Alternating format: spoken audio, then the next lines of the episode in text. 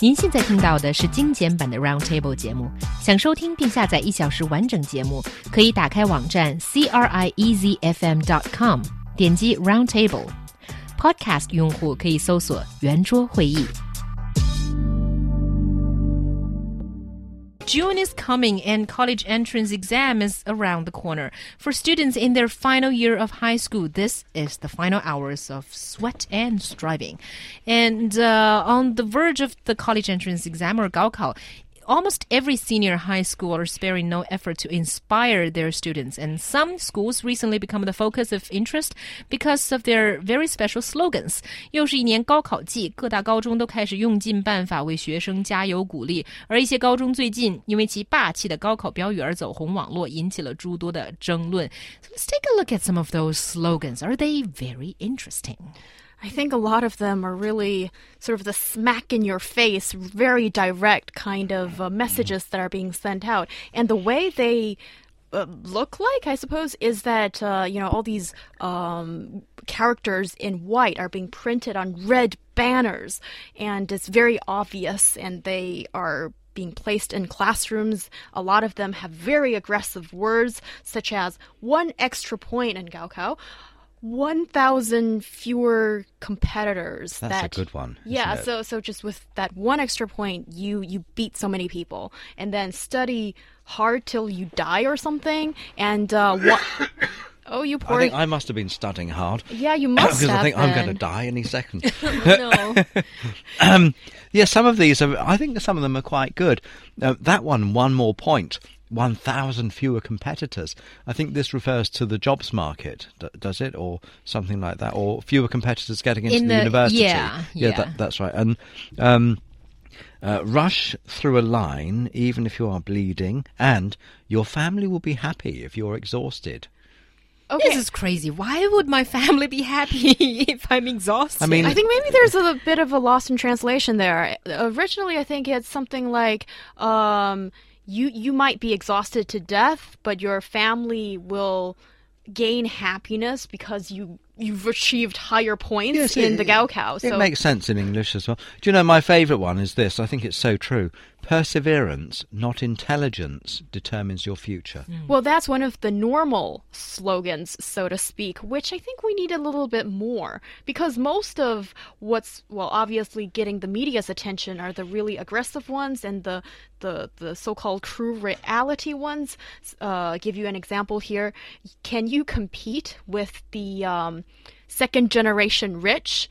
I mean, you know, if you don't study hard, do you think you can compete with those people? You know, these very, I don't know, harsh and uh, to I think only to some extent reflect reality slogans also are very prevalent. And I think the question here is do we actually need these things? Aren't these students exhausted, nervous, and uh, you know, you know, uh, already? And do we still need more of this? I think it might have a counter effect on them.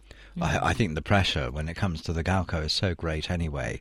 Perhaps it, you know, I think these will perhaps be just seen by the students and then dismissed, or I, I don't know. There's so much real pressure. I think this, i it, I don't think this will affect them in too much. Um, what do the parents think? Well, um, I'm told that most parents sort of comfort their children by saying take it easy. But I mean that's not what they've told their children for the last few years, you know, before getting to the Gaokao stage, is it? It's extremely uh, competitive and so forth. And I, I think, oh, okay, let me just get to Draco's message before I voice my own opinions. Draco sent us a picture with another interesting slogan. It says, If you don't study hard, how do you support your women? And it's women in plural forms. So, He Yang Well- looks very shocked. Yeah, well, what about the women? I mean, what do they do? I mean, the Gaokao, female Gaokao takers. Yeah, I, I don't like Your the men. logic. I don't like the, the logic behind it. It seems to say that if you, uh, you know, have a good Gaokao score, you will earn enough money, and you can have as many mistresses as you want. But he's, he's not saying that. It's a good It's message. the implication. Draco. Fei Chung Hao Draco. I'm, Yeah, I'm I- with you on that one, even though these two aren't. I, I think I understand what Draco is saying, but there's something very interesting going on here.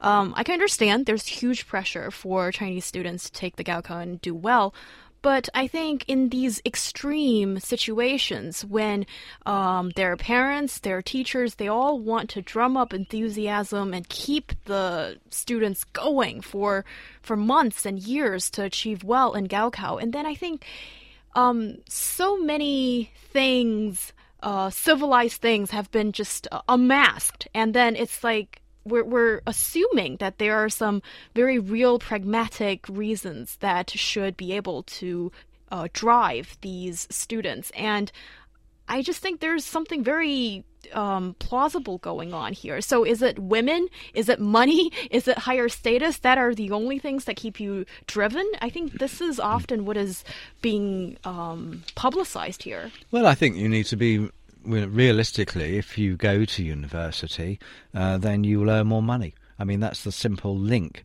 between it. So, yes, I mean, there are links to all those things, I think, really, that you just mentioned. I mean, there are. Um, and, you know, if you want to have a the best future possible, then um, unless you're someone like one of these entrepreneurs that drops out of school, like Bill Gates or Steve Jobs or those sorts of people. I don't know about the Chinese entrepreneurs, what their history was in terms of that, but I don't think that um, some of those ch- Chinese entrepreneurs, they're not great. Uh, you know, I don't think they went to prestigious universities. They they worked hard, and they were what's called street smart.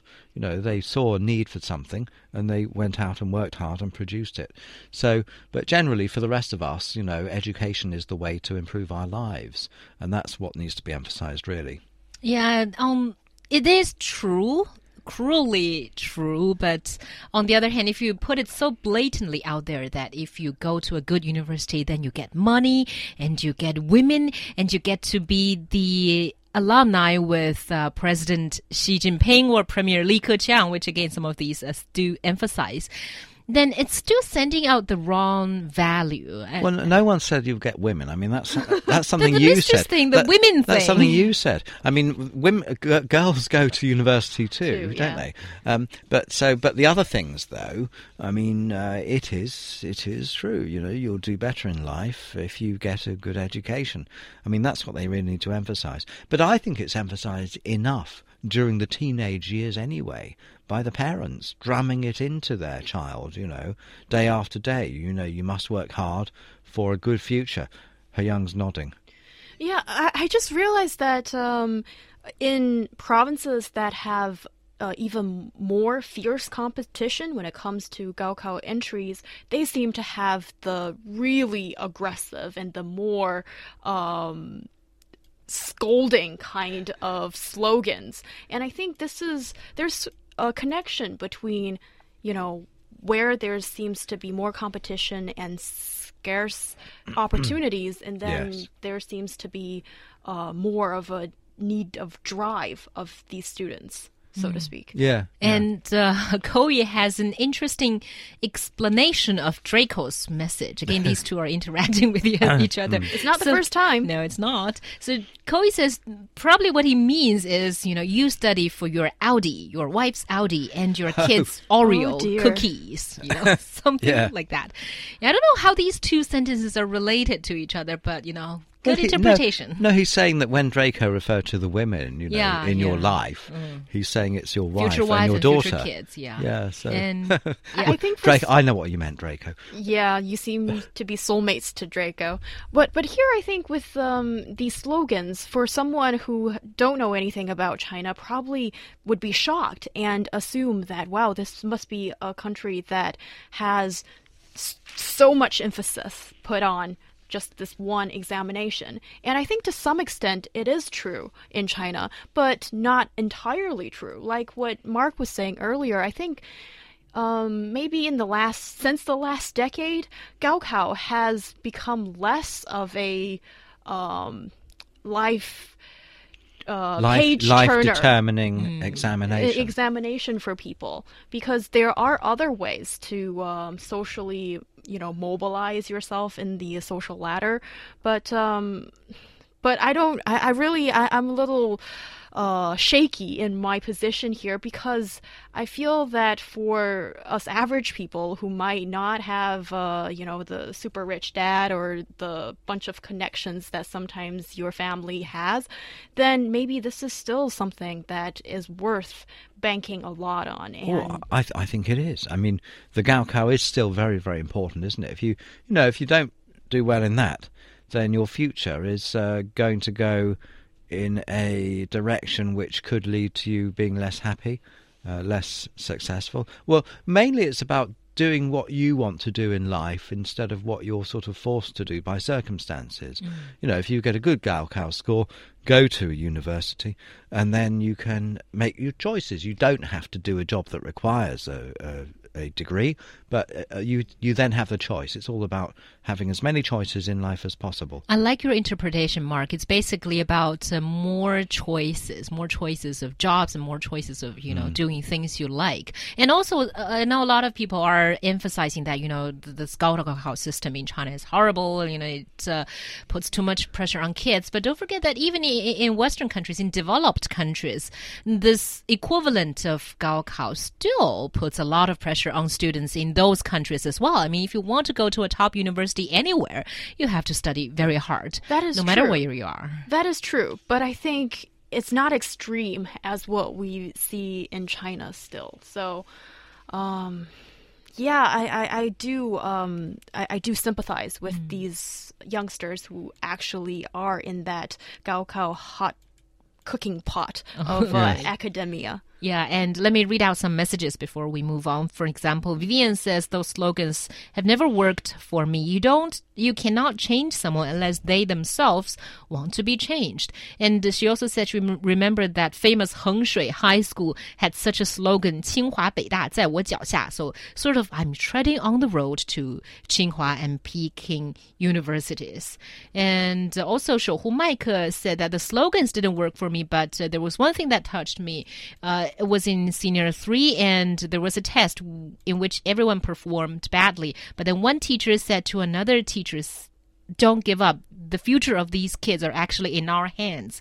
And it was at the time that she realized that it was a very touching thing that even the teachers felt that the future of these children depend on them. So that kind of inspired her to study harder even.